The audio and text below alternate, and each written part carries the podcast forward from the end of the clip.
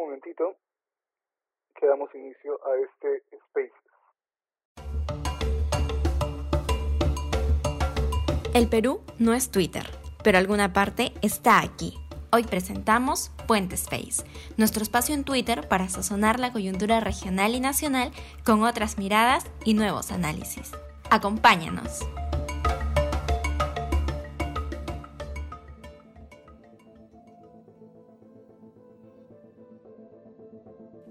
Muy bien, hola, bienvenidos. Mi nombre es Daniel Encinas y les doy bienvenido, les doy la bienvenida a este Twitter Spaces de Puente Perú. Y mientras se van uniendo más personas a este canal y vamos acomodando además a todos los temas técnicos con nuestro excelente panel, contar un poquito más sobre qué es Puente Perú. Es un proyecto multiplataforma, es decir, estamos en redes como Twitter, pero también en Instagram, en Spotify y en otras redes. Y es un proyecto conformado por un equipo interdisciplinario y 100% voluntario que busca acercar a la academia con la ciudadanía y viceversa, ¿no? A la ciudadanía con la academia, para fortalecer el debate público. Y por eso tenemos la conversación del día de hoy.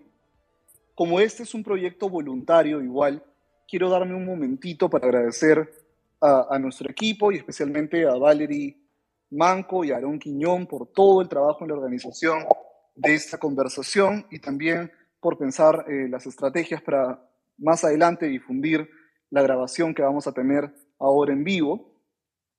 Eh, y quiero también agradecerles a las personas que se van sumando, pedirles que por favor le den seguir a nuestra cuenta y sobre todo que nos ayuden a compartir este Spaces.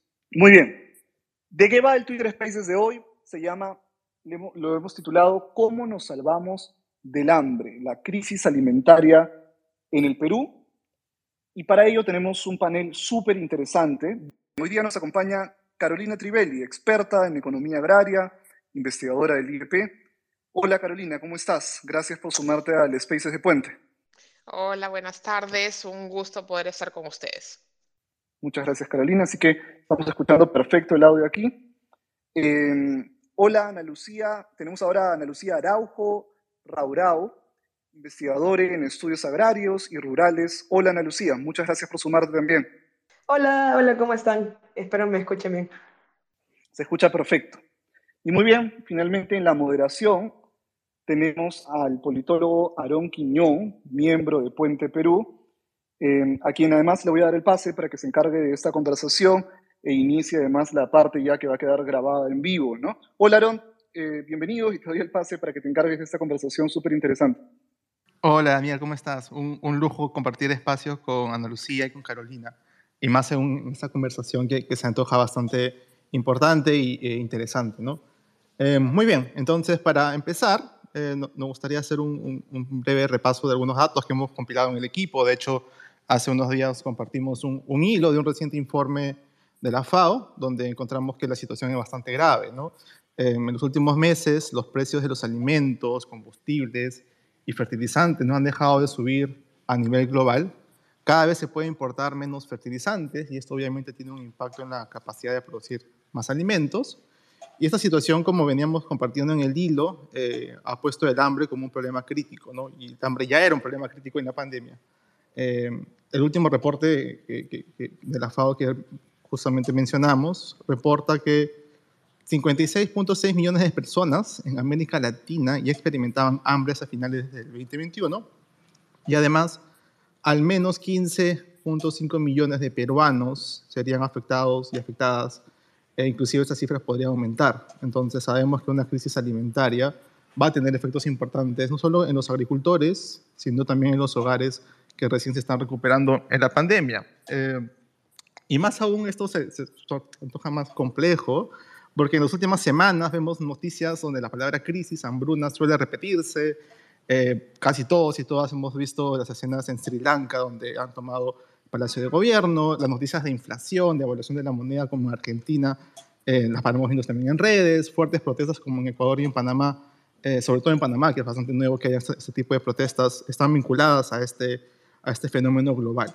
Y encima, eh, eh, en, el norte global suelen aparecer esas noticias de, eh, sequías y, climas extremos. Entonces, para empezar, eh, nos gustaría situarnos en el contexto global y doméstico y quizás podemos empezar contigo, Ana Lucía, para que nos cuentes en qué consiste esta crisis agroalimentaria y cómo se manifiesta esta crisis.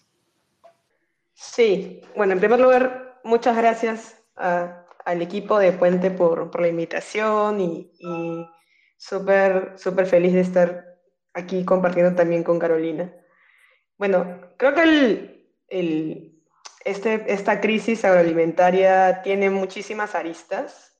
Creo que una idea inicial importante a mencionar es que es un sistema alimentario que ya venía dando signos de tener fallas estructurales bastante importantes. ¿no? Eso creo que es una primera idea. Y de que ahora, ante una coyuntura bastante difícil, con situaciones eh, que, han, que han pasado como la guerra y, otras situaciones de mercado bastante, por así decirlo, contingentes, eh, evidencia que este sistema alimentario que ya presentaba fallas está actualmente en una crisis estructural.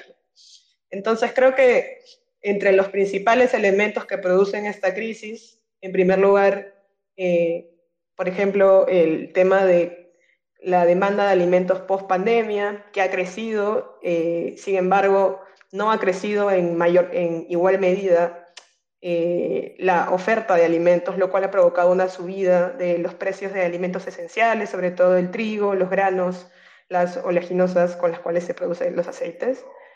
Un segundo, un segundo factor eh, que está afectando también o está poniendo, llevando a una crisis mayor este sistema alimentario, eh, es precisamente la guerra y consecutivamente la subida en los precios de combustible que afecta las cadenas alimentarias, el transporte de alimentos. Eh, y también se señala como tercer factor las crisis climáticas que ya venían arrastrando y afectando regiones, especialmente regiones súper vulnerables como es el Perú.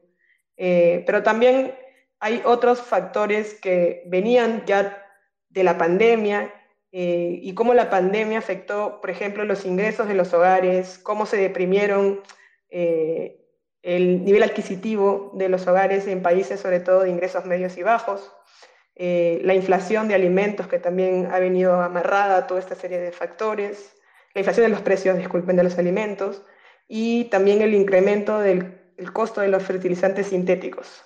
De manera general, la conjugación de esta serie de sucesos podemos decir que ha generado dos problemas centrales en el sistema de alimentos o ha, incrementado la crisis eh, del sistema de alimentos en dos ámbitos. Primero, en el acceso a los alimentos, es decir, que los alimentos son más caros eh, y se ha afectado la capacidad de los hogares para acceder a los alimentos.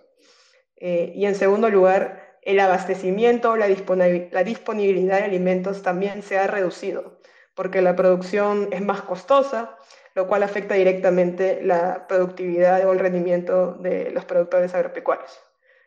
Entonces, eh, por ahora lo dejo ahí, sería para sintetizar, eh, ahora estamos ante un grave problema tanto de acceso a alimentación como del abastecimiento de los alimentos eh, especialmente en países que dependen mucho de las importaciones y que son de ingresos medios y bajos, como es el caso del Perú. Muchas gracias, Ana Lucía. Bastante clara tu respuesta. Es un problema serio de acceso a alimentos y abastecimientos. Entonces, quisiera darle el paso ahora a, a Carolina y que nos explique quizás por qué esta crisis es tan particular ¿no? y qué relación tiene también con otras crisis que, por ejemplo, el agro puede enfrentar. A ver, eh, yo lo que diría es que eh, la crisis alimentaria del Perú eh, se ha visto agravada y profundizada por todos los factores que mencionó Lucía, ¿no? La guerra, los temas climáticos, la apertura post pandemia, la poca recuperación de los empleos y los ingresos. Todo eso sin duda, pero hay que reconocer que esta es una crisis que se viene gestando desde o sea, el hambre en, el Perú viene creciendo en América Latina desde como el 2015. ¿No? Y aquí les quiero dar un, dato para que tengan una idea de la magnitud de la crisis alimentaria que enfrenta el Perú. Eh, en el 2012, en el Barómetro de las Américas, se le preguntó, 2012, ¿ah? crecimiento, eh, la pobreza venía bajando, el nivel de pobreza era 25.8%, casi igual que ahora. En el 2012, en esa encuesta, se le preguntó a los peruanos, a muchos latinoamericanos, si en los últimos tres meses, por falta de dinero o recursos, alguna vez en su hogar se habían quedado sin alimentos.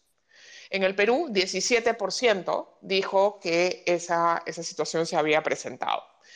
Eh, hace tres semanas en la encuesta eh, que hizo el IEP para la República incluyeron esa misma pregunta.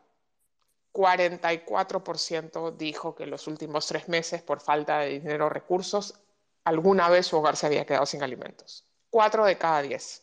Cinco de cada diez en el estrato de IE. Cinco de cada diez en el mundo rural. Ese es el tamaño de la crisis. ¿no? es una crisis, o sea, efectivamente hay problemas de abastecimiento de algunos productos. Somos altamente dependientes de las importaciones de maíz amarillo y de trigo, no necesariamente porque no hayan esos productos para importar, sino porque están carísimos, ¿no? Y entonces eh, los importadores están restringiendo lo que compran de ello. Eh, entonces es una crisis sobre todo de acceso, y se puede convertir en una crisis de abastecimiento severa si la próxima campaña agrícola que comienza, la campaña grande, la más importante, que comienza ahora a finales de agosto, es una campaña que enfrenta limitaciones para acceder a semillas mejoradas, a los fertilizantes que están en plena discusión, a, fuentes de financiamiento, a capacidades, a recursos para contratar mano de obra, etc. Entonces, eh, el, problema es muy grave porque afecta a un grupo muy importante de peruanos. Yo te diría que, grosso modo, hay que decir que la mitad de los peruanos se enfrenta a algún tipo de problema alimentario. Y esto tiene sentido por lo que decía Ana Lucía. Los ingresos promedios, acaba de salir la encuesta del de, eh, INEI de empleo, los ingresos promedio en Lima recién han recuperado los niveles que tenían antes de la pandemia pero los alimentos cuestan 15% eh, más que el año pasado. Entonces, con, ganas lo mismo, tienes la misma plata, pero todo cuesta 15% más. Y los segmentos de menores recursos gastan como la mitad de todo su ingreso en eh, alimentos y como 25%, 30% en transportes y energía, que son las otras cosas que han subido muchísimo. Entonces, en realidad, como no puedes dejar de tomar el metropolitano que ha subido, eh, te queda menos plata para comer.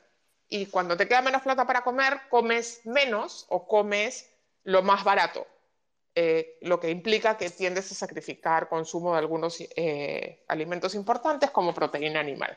Esa es la situación y de ahí partimos. Lo que puede pasar si no tenemos, en el Perú, 56% o 57% de lo que comemos es producido por la agricultura familiar. Entonces, si la agricultura familiar no produce adecuadamente, no, los agricultores no logran generar la cantidad de alimentos que necesitamos, el problema de la crisis alimentaria se agrava, porque cuando hay menos alimentos, sobre todo en los mercados perecibles, los precios siguen subiendo.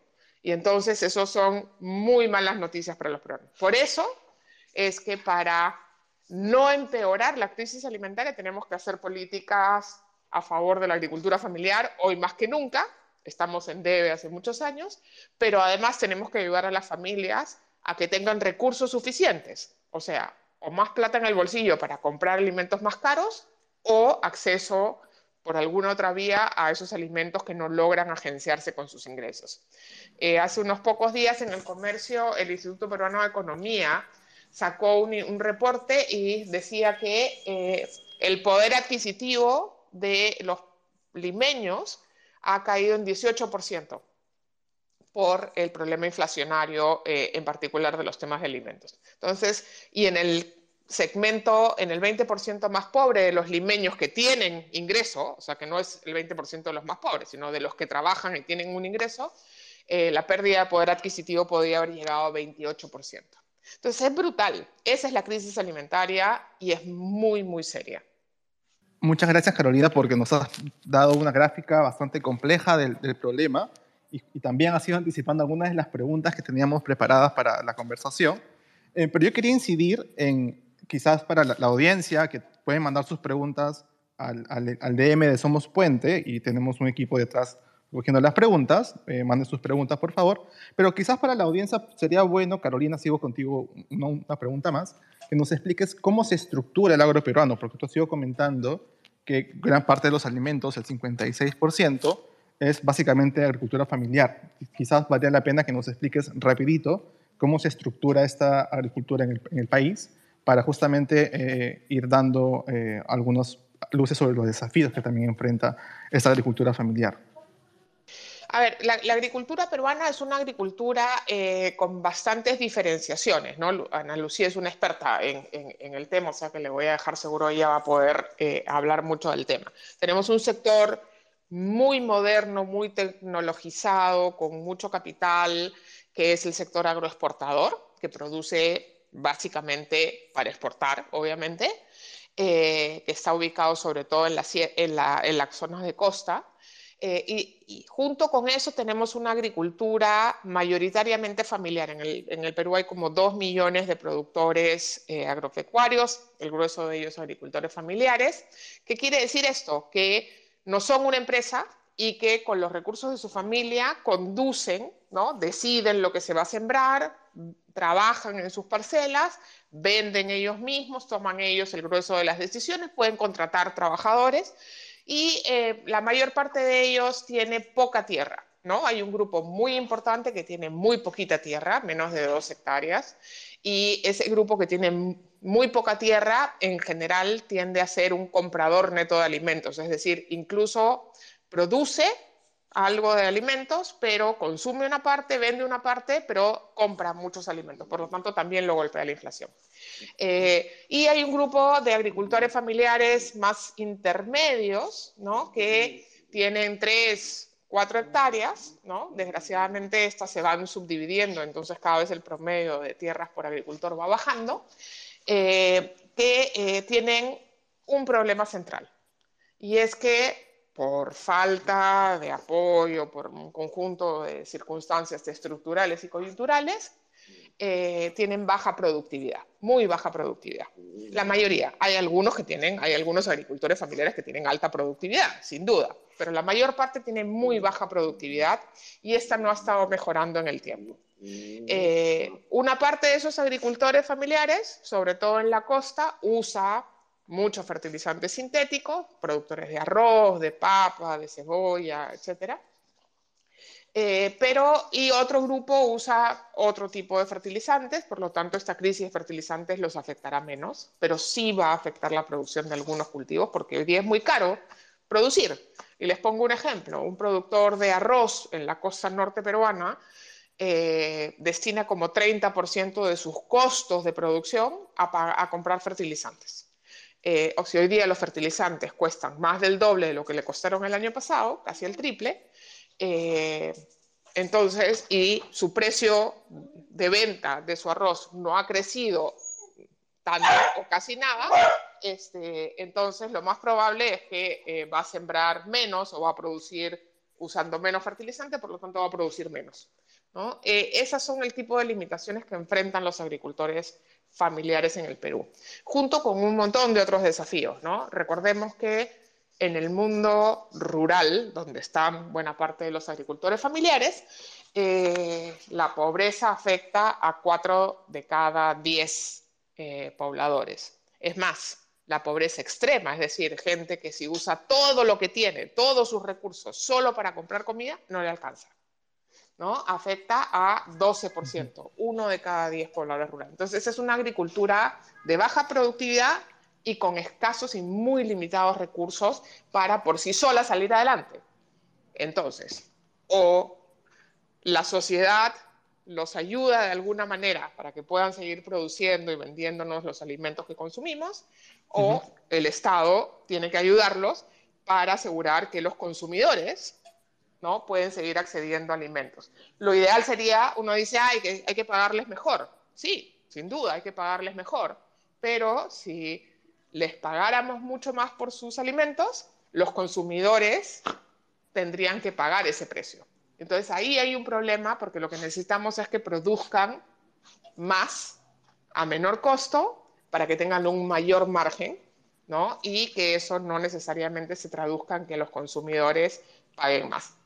Sin duda, cada vez más hay más tendencias, por suerte, orientadas a que tenemos que sincerar los precios en la agricultura, de los alimentos en particular, y tenemos los consumidores que comenzar a pagar lo justo, lo que corresponde para asegurar que los agricultores familiares puedan ser sostenibles.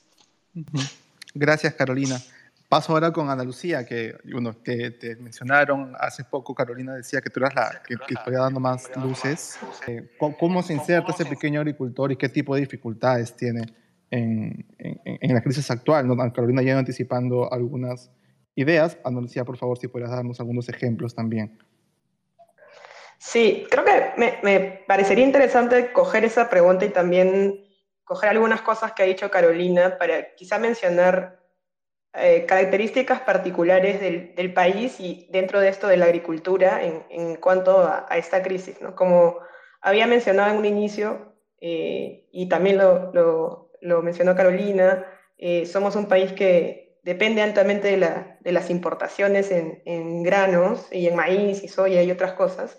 Y como mencionó, eso significa que ahora vas a tener que disputar un mercado de alimentos muchísimo más cerrado a nivel internacional por el alza de precios. ¿no? Eso en primer lugar. Eh, luego, también como retomando y cogiendo lo que dijo Carolina, somos un, país con, con, una población pobre y sobre todo también la población vulnerable, eh, sin un, una proporción de población pobre y vulnerable significativa, ¿no? que además ha sido, esta situación ha sido agravada por la pandemia. Y, quiero hacer énfasis en algo que mencionó que me parece muy importante. Tenemos un, consumidores en zonas urbanas altamente vulnerables al hambre, ¿no? Eh, trabajadores informales, gente que eh, genera ingresos del día al día y que difícilmente eh, tienen condiciones o una red de soporte suficiente para sobrellevar inflación de precios de alimentos como lo vivimos ahora. Eso por el lado un poco de, el consumo y de la posición del país en el mercado de alimentos internacional. A nivel de la producción agropecuaria nacional, efectivamente, eh, creo que la característica principal del productor agropecuario es que es muy estratificado y que además la gran mayoría eh, trabaja o produce los agricultores familiares en, en condiciones muy precarias. ¿no? Quizás la característica las dos características principales de, para mí de, de la problemática agrícola es primero el, nivel de fragmentación eh, de la propiedad de los agricultores. Yo creo que ya, está, ya pasamos en la etapa del minifundio y ahora estamos en el microfundio, ¿no? donde hay eh, productores agropecuarios que tienen de cero, media hectárea hacia abajo, que es poquísimo, y son en, en ciertas áreas del país, son la mayoría, ¿no? Y además la segunda característica es que, dado estas particularidades, eh, afrontan, uh, o su articulación al mercado es muy disfuncional, afrontan una articulación al mercado en condiciones de mucha desventaja. ¿no? Eh, y esto es lo que va a configurar de qué manera va tomando forma este problema de acceso y este potencial problema de abastecimiento. Y sobre todo, eh, también me parece que hay ramificaciones complejas que se van a dar en el Perú. Por ejemplo, quizás no sé qué opine Carolina, yo estaba pensando justamente para, para este space. Mm, usualmente lo, lo que se piensa es de que, por ejemplo, el alza en los costos de los fertilizantes, y cosa que está pasando ahora súper fuerte, va a ser de que eh, los productores eh, de repente la, la, productividad de la tierra baje, haya, por ejemplo, menos papa, menos arroz, pero la evidencia nos ha mostrado en el pasado que ante situaciones de crisis, los hogares campesinos tienen respuestas económicas bastante contraintuitivas ¿no? a lo que uno podría pensar. Y de repente, ante el alza de costos de fertilizantes, puede haber quizá o, eh, una intensificación más bien del uso de la fuerza de trabajo familiar como para compensar eh, que los costos de, estos insumos son más caros, de los, de los, insumos como la uria y otros agroquímicos. Y esto se puede ramificar, por ejemplo, en afectar la escolaridad de jóvenes en áreas rurales. Y de manera general, creo que también hay que pensar esta crisis eh, alimentaria y las características particulares de nuestro sistema agroalimentario y los impactos que puede tener no solamente en el desarrollo en el, eh, humano de las áreas urbanas, sino también cómo se ramifica e impacta en el desarrollo humano de las zonas rurales, que creo que también está en juego. Muchísimas gracias, Ana Lucía, por la respuesta. Para eh, quizás añadir elementos a, considerar, porque hemos conversado hasta ahora de los legados, la estructura eh, del agro en el país, la importancia de, entender la agricultura familiar y también cómo la pandemia ha, impactado directamente en el bolsillo de, cada uno de, los hogares. Eh, recibimos por un comentario de, Marcol en, en, el, en, el, ping que tenemos de, Spaces, que él es agricultor en la región de Cajamarca y, por ejemplo, uno de sus principales problemas es el transporte, ¿no? que tiene eh, torchas carrozables que, que, deterioran justamente las llantas y que el mantenimiento también encarece el transporte de, alimentos. Eh, entonces, esto nos da también a entender, eh, como dice Marco, que es una crisis que también involucra a otros sectores, ¿no? y, a eso vamos a, entrar en detalle en un, en un momento. pero quería preguntarte también, Ana Lucía, si es que hay sectores, aparte del agro, que debemos prestarle atención también para entender esta crisis, ¿no? como por ejemplo el sector transporte. Sí, definitivamente, bueno, no es, no es mi área de expertise el sector transporte, pero definitivamente con el tema de los combustibles sabemos de, de por sí de que eh, sacar los productos al mercado para los productores agropecuarios es difícil, como mencionó Michael, si no me equivoco, por... Eh, la misma conectividad que en muchos lugares es, es, precaria. Justo ahora yo eh, vengo de, estar eh, por, por, Loreto trabajando también con agricultores indígenas de allá. Y, por ejemplo, el tema de sacar los productos vía fluvial de por sí ya es carísimo y ahora con, con el incremento del precio de la gasolina prácticamente el precio se ha incrementado eh, al menos en un 40-30%, ¿no? Y eso, por supuesto que es un tema, como, como mencioné, em, está contenido en el tema de esta articulación muy precaria o muy disfuncional al mercado que en general caracteriza, a los agricultores familiares. Buenísimo, muchas gracias Ana Lucía. Em, entonces voy a recapitular rápidamente algunas ideas que, que hemos ido aprendiendo, bastante interesante eh, y, estoy tomando muchos apuntes, como siempre. Eh, pero quizás vale, valía la pena ahora mencionar eh, o, entender ya la coyuntura más reciente en, la gestión de la pandemia. Porque frente a la crisis, lo que varios expertos han ido mencionando es que el gobierno actual no ha tomado las medidas necesarias o que inclusive las medidas que se pueden implementar ya, ya son soluciones tardías, ¿no? Entonces quería preguntarle y volver ahora con, Carolina, eh, ¿qué debió hacer el Minagri hasta el momento y dónde han debido estar las prioridades para responder a esta crisis alimentaria en el corto plazo? A ver, eh, esta crisis alimentaria requiere eh, dos tipos de acciones complementarias. Unas para mitigar la crisis, ¿no? La crisis es sobre todo una crisis importada, ¿no? O sea, el agravamiento de la crisis es por causas importadas, por la inflación, por los mayores precios de los, combustibles, de los fertilizantes, etc. Eh, y eso hay que mitigarlo. No hay forma de que nosotros hagamos algo para que no haya inflación en los precios del trigo importado. O sea, no hay forma. Entonces, lo que tenemos que hacer ahí es mitigar. Y para mitigar, eh, hay algunas cosas que no se han hecho y voy a, voy a mencionarlas en un ratito. Pero lo otro es que hay que acompañar eh, esas medidas de mitigación, eh, enmarcarlas en una estrategia de transformación de los sistemas agroalimentarios. ¿no? Y eso es lo que mencionaba Lucía al inicio. ¿no? Estos, estos sistemas alimentarios tienen problemas estructurales que no estamos atacando y entonces vamos a siempre estar apagando incendios porque no, no, se, no logramos generar un entorno más conducente para producir y consumir alimentos sanos de manera sostenible, nutritivos, etc. ¿Qué es lo que tiene que hacer? ¿Qué es lo que tenía que haber hecho el, el, el Estado peruano, el, el, gobierno actual rápidamente? Es, por supuesto, anticiparse a la crisis. En el caso de los problemas de acceso, asegurar que las familias tengan los recursos para consumir adecuadamente los alimentos. Y esto es o darles plata, y eso tiene que ver con programas sociales, con donaciones, con sobre todo mejorar las opciones de empleo y de generación de ingresos, ¿no? Y eso, desgraciadamente, no solamente no se ha hecho nada, sino que es complejo de hacer en un mercado que es 80% informal, mercado laboral.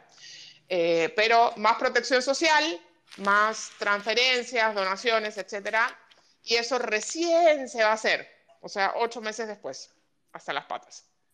Tardíamente, y seguro va a ser insuficiente y va a llegar con problemas, etcétera, porque además eh, la capacidad que tiene el Estado de llegar a las personas que están más afectadas por esta crisis alimentaria es limitada. Puede llegar bien a quienes ya conoce, como los receptores de programas sociales, por ejemplo, como Juntos, Pensión 65, o los pensionistas de la ONP, o a los escolares, ¿no? Pero no puede llegar adecuadamente a sectores que han eh, entrado en una situación de pobreza y vulnerabilidad y de hambre muy recientemente, como está pasando en la ciudad de Lima, donde la pobreza está, casi duplicó con la pandemia y no se ha logrado revertir esa situación en el último año. Entonces, ese es un paquete de acciones. Pero el otro paquete de acciones tiene que ver con lo que tiene que hacer el Midagri. Y el Midagri tendría que haber actuado muy temprano en lograr eh, asegurar unas mejores condiciones productivas para los agricultores familiares para esta campaña que está por comenzar. Y para eso el tema de fertilizantes es muy importante, pero no es el único hay temas de acceso a recursos desde asistencia técnica, capacitación, tecnología, inversiones para riego, crédito, etc. Entonces hay, un paquete que eh, nos hemos llenado de palabras desde el Midagri con la segunda reforma agraria, que es un cuento vacío hasta el día de hoy. Eh, y hay que, eh, eso, es, eso es justamente lo que va a mantener una situación de producción alimentaria muy precaria. Obvio que eso iba a pasar, vamos en el quinto ministro de Agricultura en 11 eh, meses, es una locura. Eh, se han perdido las pocas capacidades técnicas que había en el Midagri, entonces ni siquiera es un problema de, de recursos. O sea, si el MEF le da recursos al Midagri, el Midagri no tiene cómo gastarlos. Y por otro lado, hay este discurso de lo va a hacer el Estado, cuando, por ejemplo, ahora le hemos encargado como país a Agrorural que compre fertilizantes, cuando en realidad el Perú tiene una entidad especializada en comprar cosas, que es ¿no? este, Perú Compras, por ejemplo. Eh, y le estamos pidiendo a alguien que no sabe comprar que compre algo a nivel internacional. Eh, entonces, hemos hecho bastante mal las cosas y no le hemos dado la importancia a eh, enfrentar esta coyuntura de mejor manera. Entonces, vamos a prolongar la crisis alimentaria por haber hecho mal. Gracias, Carolina, por, por tu respuesta, por este análisis tan, tan complejo. Eh, yo lo que quería hacer es incitar, invitar a los participantes a que compartan este Spaces, porque estamos teniendo una conversación bastante, bastante interesante y estaría bueno que más personas se sumen al espacio. Eh, ahora paso con Ana Lucía. Ana Lucía, em, Carolina nos ha graficado bastante bien eh, estos dos problemas grandes referidos al acceso y al abastecimiento, ¿no? Y son eh, respuestas del Estado respecto a materia de protección social y también respecto a cómo mitigar y, también transformar la agricultura familiar. ¿Tú coincides con, con varias de, las, del diagnóstico que, que ha estado mencionando Carolina? ¿Qué elementos más podemos añadir a la respuesta del Estado frente a esta crisis. Sí, desafortunadamente concuerdo más del 100% con absolutamente todo lo que ha dicho Carolina y creo que para mí sería importante agregar también qué ha estado haciendo el Midagri antes de que estallara o se agravara esta crisis alimentaria. ¿no? Eh, creo que es importante mencionar que las políticas públicas más articuladas, más sostenidas a nivel del agro, a nivel nacional, han estado enfocadas en dar soporte a, las grandes agroindustrias y lamentablemente ese tipo de intervenciones no abordan directamente el tema de seguridad alimentaria para el país, porque son agroindustrias de exportación, ni están enfocadas en, la vasta mayoría de pequeños productores. ¿no? Entonces, eso en primer lugar. Eh, luego creo que sería importante mencionar también que las políticas de seguridad alimentaria eh, generalmente eh, se han entendido como asistencia alimentaria, lo cual no está mal.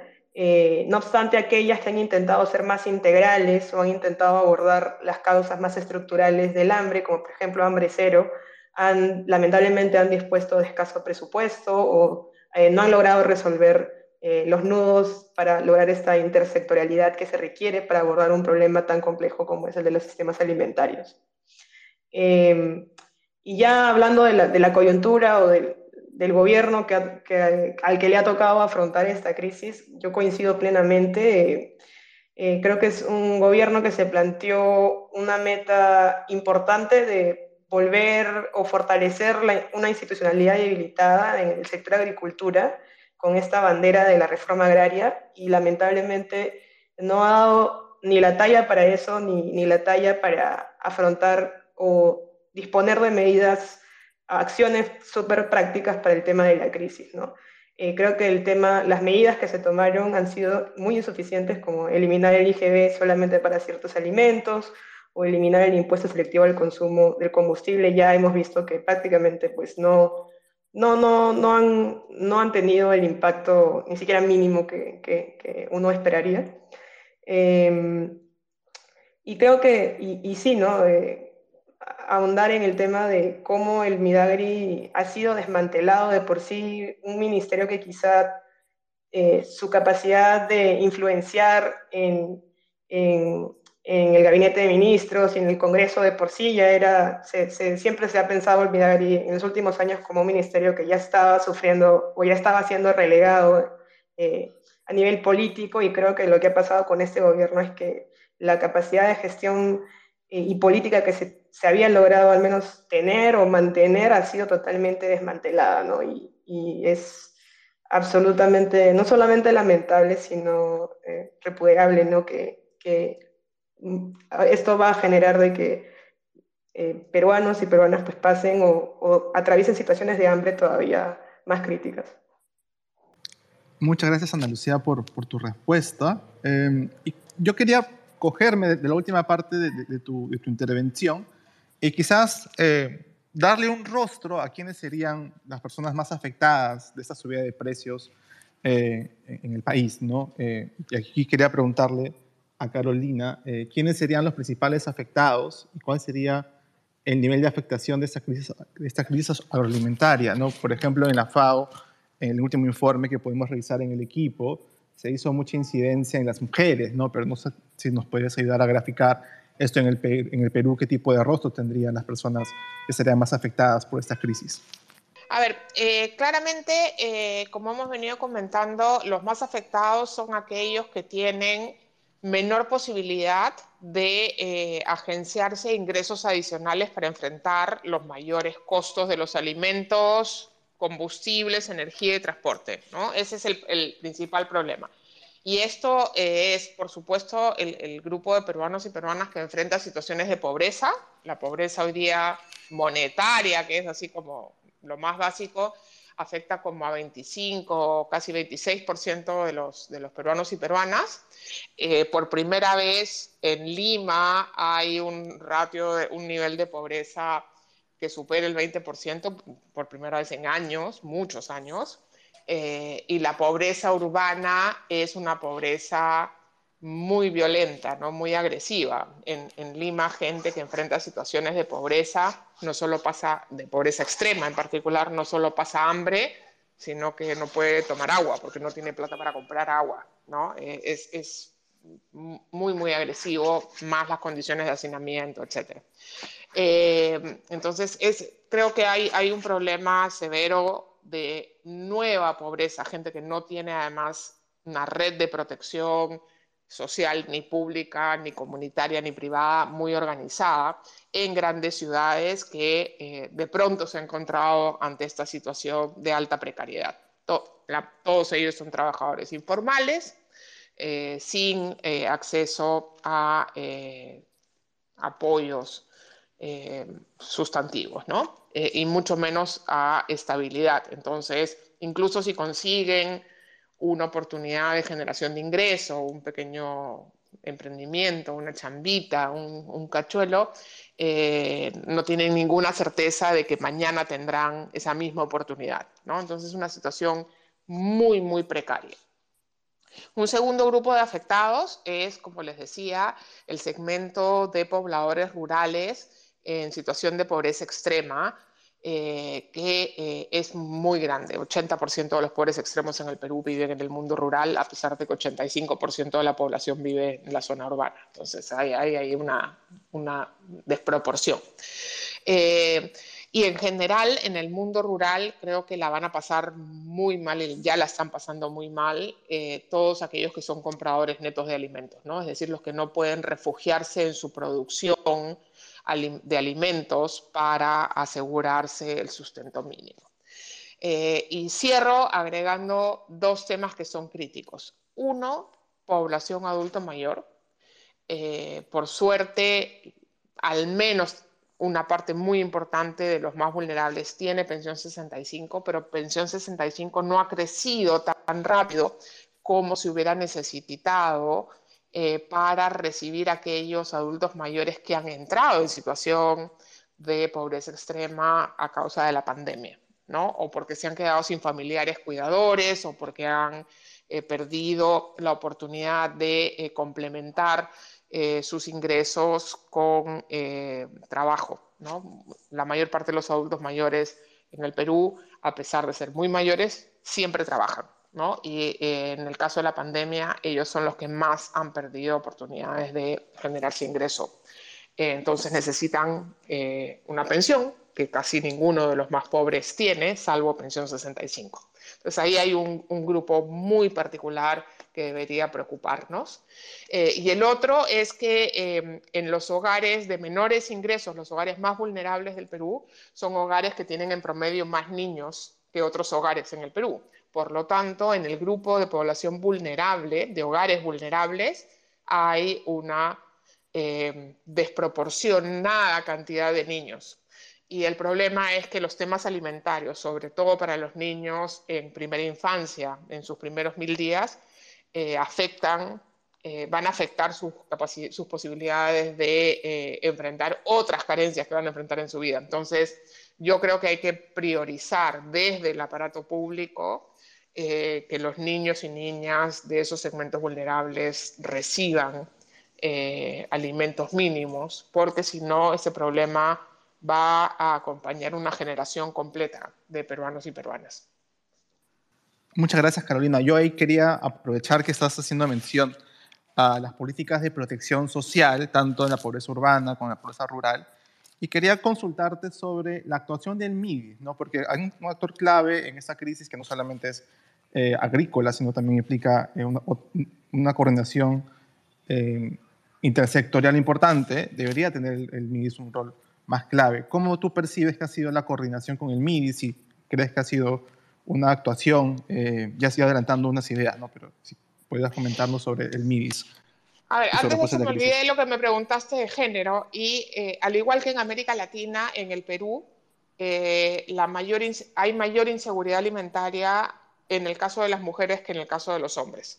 Eh, no solamente porque las mujeres en general tienen acceso a menores ingresos o a menor control sobre los presupuestos familiares como para tomar decisiones eh, relevantes, pero sobre todo porque eh, en el Perú eh, tenemos un, sistema de discriminación contra las mujeres, que en el caso sobre todo de decisiones intrafamiliares de alimentación, ellas van a eh, sacrificarse antes que otros miembros de su familia eh, al no recibir alimentos.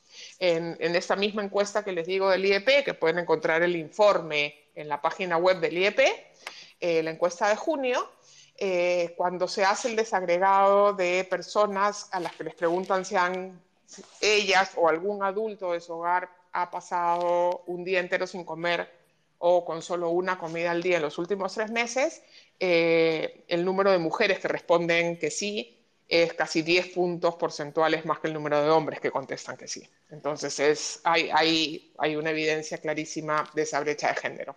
El MIS, el MIS se ha batido, yo lo voy a defender siempre como se imaginarán, se ha batido y ha sido fundamental para millones de peruanos. Ha sido insuficiente la respuesta, sin duda.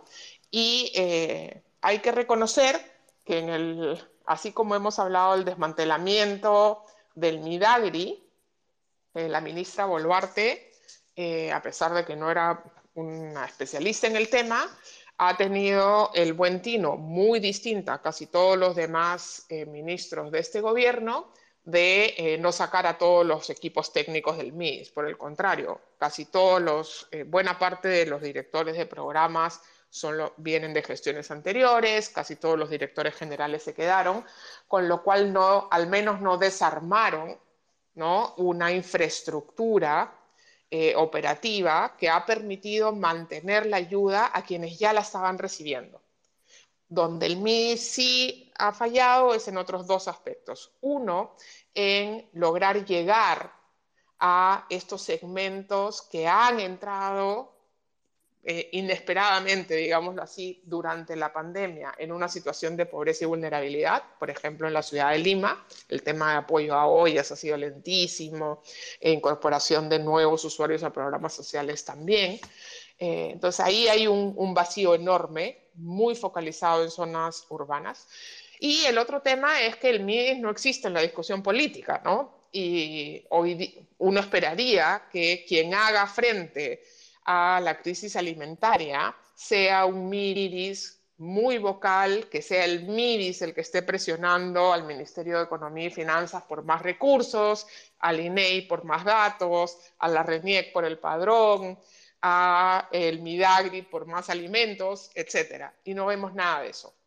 ¿no? Entonces creo que ahí hay una pérdida de liderazgo, de poder eh, movilizador de un ministerio que más bien ahora es aceptante, ¿no? Entonces el MES va y anuncia en el Congreso que va a destinar recursos para un nuevo bono y el MIDIS reacciona y lo va a implementar. Pero creo que eh, debía haber sido al revés, ¿no? Y, creo que ahí, eh, entonces reconociendo que dentro de todo se siguen haciendo cosas, las cosas están pasando, los recursos fluyen, Jaliwarma ha cumplido un rol importante en toda la pandemia y lo sigue cumpliendo ahora, eh, se han logrado algunos apoyos adicionales para ollas, para comedores. Todavía es bien insuficiente para la magnitud de la crisis que enfrentamos, ¿no? Uno esperaría un MIDIS mucho más activo, mucho más presente, mucho más vocal y mucho más convocante. Muchas gracias, Carolina, por eh, esta, esta respuesta. Y quería pasar ahora con Ana Lucía y eh, tratar de responder una de las preguntas quizás más, más complejas de, de este tipo de, espacios, ¿no? que es eh, pensar las alternativas en el sector agrario. Eh, ¿Cómo podríamos empezar a pensar algunas eh, alternativas, soluciones hacia una agricultura más sostenible, ¿no? pensando sobre todo en la agricultura familiar, que ha sido buena parte de la conversación del día, del día de hoy? Sí, creo que, bueno, lo, lo primero es, así, para, para empezar todo es que tiene que haber voluntad política y estabilidad institucional. Una voluntad real de, dotar de presupuesto y de capacidad técnica al ministerio. Eh, y creo que también un, liderazgo bastante pragmático para avanzar en medidas urgentes que se requieren ahora en medio de la crisis. Creo que algo que están exigiendo los gremios ya desde hace bastantes meses eh, es una hoja de ruta clara para la protección de la campaña agrícola que se viene, que es la 2022-2023, ¿no? que básicamente, como, como mencioné y mencionó Carolina también, es, es, la campaña que nos va a garantizar el abastecimiento de alimentos eh, para lo que resta del año, y es, bastante clave.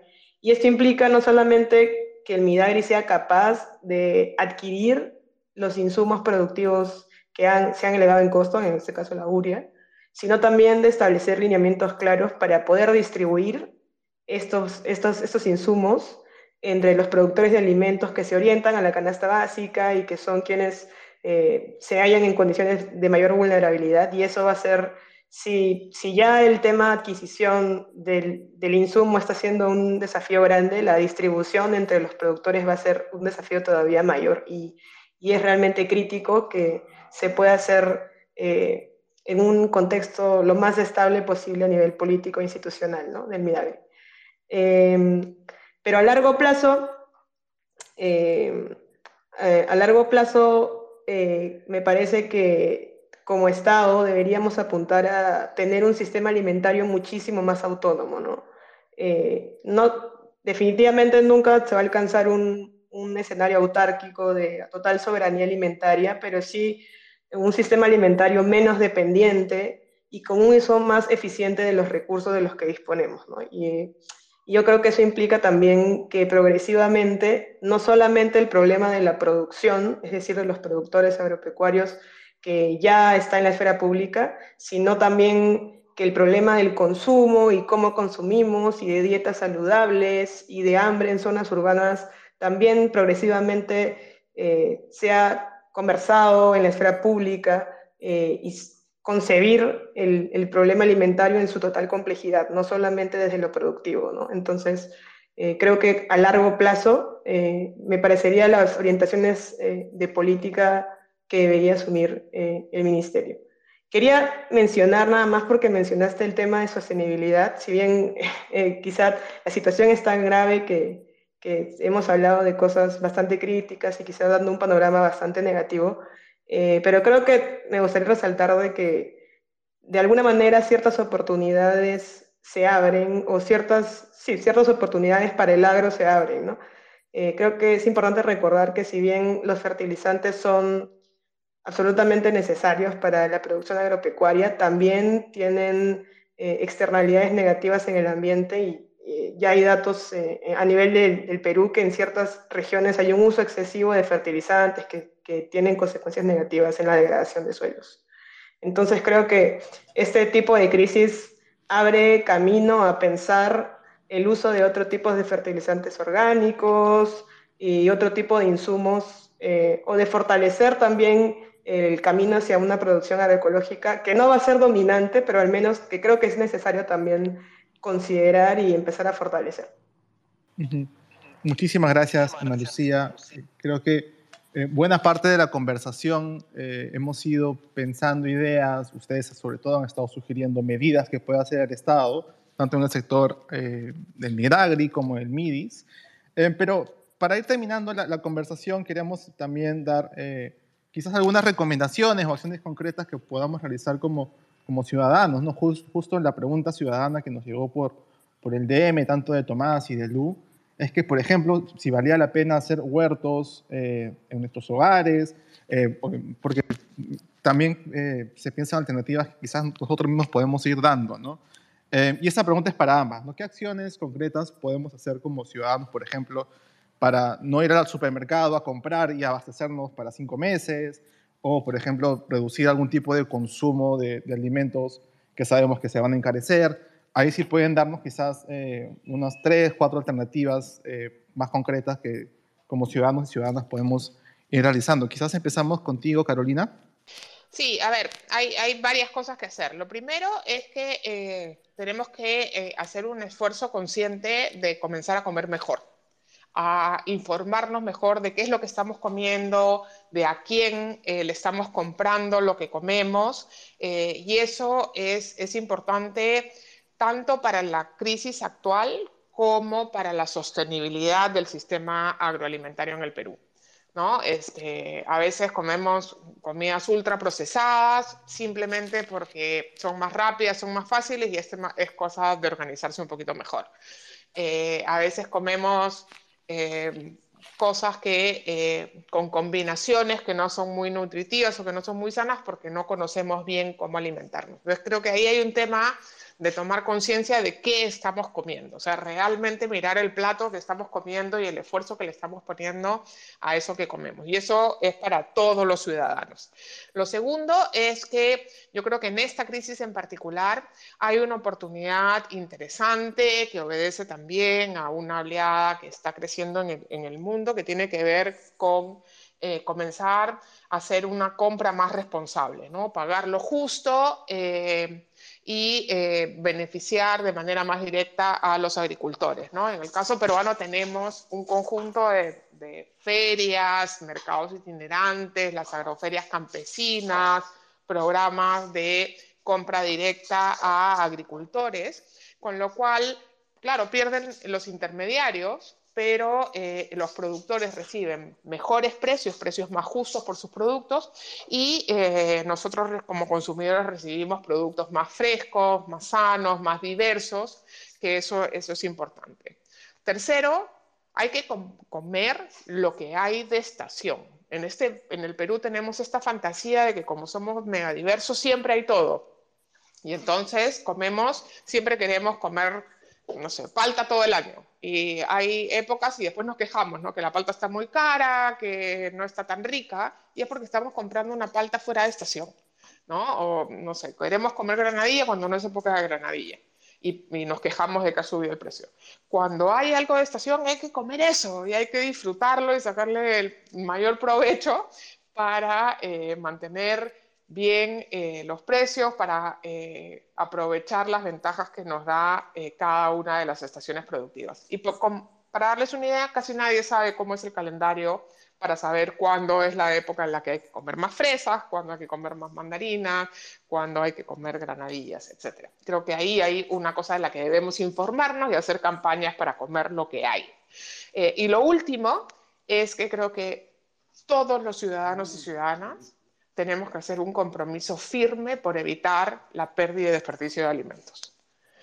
Cada eh, cosa que se queda en una góndola en un supermercado o en un mercado eh, y que va a la basura, es, ese producto ya consumió agua, energía del, del, trabajador agrario que lo produjo, combustible en su transporte, almacenaje, eh, insumos, ¿no? Y, no lo podemos tirar a la basura. Entonces, uno, hacer durar y antes de votar hay que donar sin ninguna duda, pero también en nuestras casas no podemos botar nada. Todo tiene otro uso, las cáscaras de papa este, metidas al horno quedan riquísimas como chips. Este, no podemos seguir tirando a la basura alimentos nutritivos. Eso es un atentado. Y el porcentaje de comida que se bota en el proceso de, de post cosecha, en el proceso de comercialización y en los hogares es altísimo. Hay países que ya han implementado movilizaciones muy interesantes, Argentina entre ellos, para reducir la pérdida y desperdicio de alimentos. Y eso debería ser un compromiso de todos nosotros. Muchas gracias, Carolina. Misma pregunta para ti, Ana Lucía. Eh, ¿Qué acciones concretas puedes recomendarnos eh, para empezar a mitigar la, crisis y también quizás ayudar a mejorar el, sector de nuestros hogares? Sí, yo creo que más que eh, añadir, porque creo que Carolina ha sido, ha abarcado, yo coincido plenamente con, con lo que ella ha mencionado, creo que resaltar nada más que en esta acción ciudadana a la que, que, muy bien nos invita y la cual yo concuerdo con todos los puntos, implica que seamos más conscientes de las conexiones que existen, ¿no? De, como mencionó ella, que en tal producto existe energía, existen recursos hídricos, existe fuerza de trabajo que uno debe compensar de manera adecuada. Eh, en nuestro sistema económico actual usualmente simplemente vemos las cosas como mercancía y si tenemos dinero las adquirimos y listo. Y me parece que esta crisis y en general las crisis climáticas y ambientales y las crisis de desigualdades en el mundo poco a poco nos invitan más como ciudadanos, ciudadanas, ciudadanas a ver o a informarnos y obviamente el Estado también a tener ese rol activo de informar y a ser conscientes de cómo está conectado en nuestros alimentos el ambiente, zonas rurales con las ciudades, nosotros como trabajadores, trabajadoras y, simplemente resaltar eh, ese movimiento hacia esa conciencia de nuestra alimentación, no como un producto, sino como un sistema que es parte de nuestra sociedad. Muchísimas gracias, Ana. Solo para quizás redondear la, respuesta a esta pregunta que, nos dieron por el DM, entonces sería mejor empezar por estas acciones concretas de saber qué consumimos, consumir mejor, no desperdiciar antes que eh, quizás mandamos a hacer biohuertos en nuestros hogares. Esa es un poco la, lección eh, para redondear esa pregunta. Ana Lucía. Sí, sí, exactamente. Eh, no, no, sé si entendí bien la, la, pregunta, pero efectivamente yo creo que hay, hay un llamado amplio a, a, la ciudadanía a, a tomar conciencia y creo que solamente quizá para enfatizar el tema de, cuán importante es ahora el tema de las dietas saludables eh, y además justamente las dietas saludables ahora se ha visto que son los alimentos menos accesibles, ¿no? Entonces es bastante importante que quienes tenemos los privilegios de poder adquirir estos alimentos realmente nos informemos y, tomemos acción hacia ello. Genial, muchísimas gracias Ana Lucía. Em, bueno, con esto hemos terminado la conversación. Estoy muy contento de todo lo que hemos aprendido eh, el día de, hoy. Gracias a Ana Lucía, gracias a Carolina. Y le doy a el pase a Daniel para cerrar el, el espacio. Sí, muchísimas gracias, Aarón. Excelente además este, la moderación con, con toda la conversación que han armado con Valerie Manco, que quiero volver a, mencionarla, por todo el trabajo que ha hecho y también aprovechar para, para, agradecer a todo el trabajo de Puente, del equipo de Puente que está ahí. Em, tenemos a, a, este, a Pancho, por ejemplo, también, que nos, ha, que nos ha ayudado, como siempre, con el diseño gráfico y en general al equipo de, de, de Puente, que como dije es un voluntariado y que está siempre tratando de hacer este tipo de, de conversaciones. Solamente me queda invitarlos nuevamente, invitarlas a compartir esta conversación. Lo que va a suceder es que van a terminar compartiendo la grabación de la conversación una vez que termine este Spaces. Y los invitamos, las invitamos a seguir nuestro proyecto. Estamos como arroba Somos Puente Perú en Twitter, en Instagram. Y tenemos además un podcast mensual que lo pueden encontrar en Spotify o en sus plataformas favoritas de eh, podcast si escuchan un podcast en su celular, van a encontrar como debajo del puente nuestro podcast mensual. Eh, por favor, sigan este proyecto, Puente Perú, y muchísimas gracias nuevamente a Ana Lucía, a Carolina, a Aarón y a todo el equipo de Puente. Muchas gracias y cerramos este Spaces. Recuerda que puedes seguirnos en Twitter y escucharnos en directo en el próximo Puente Space.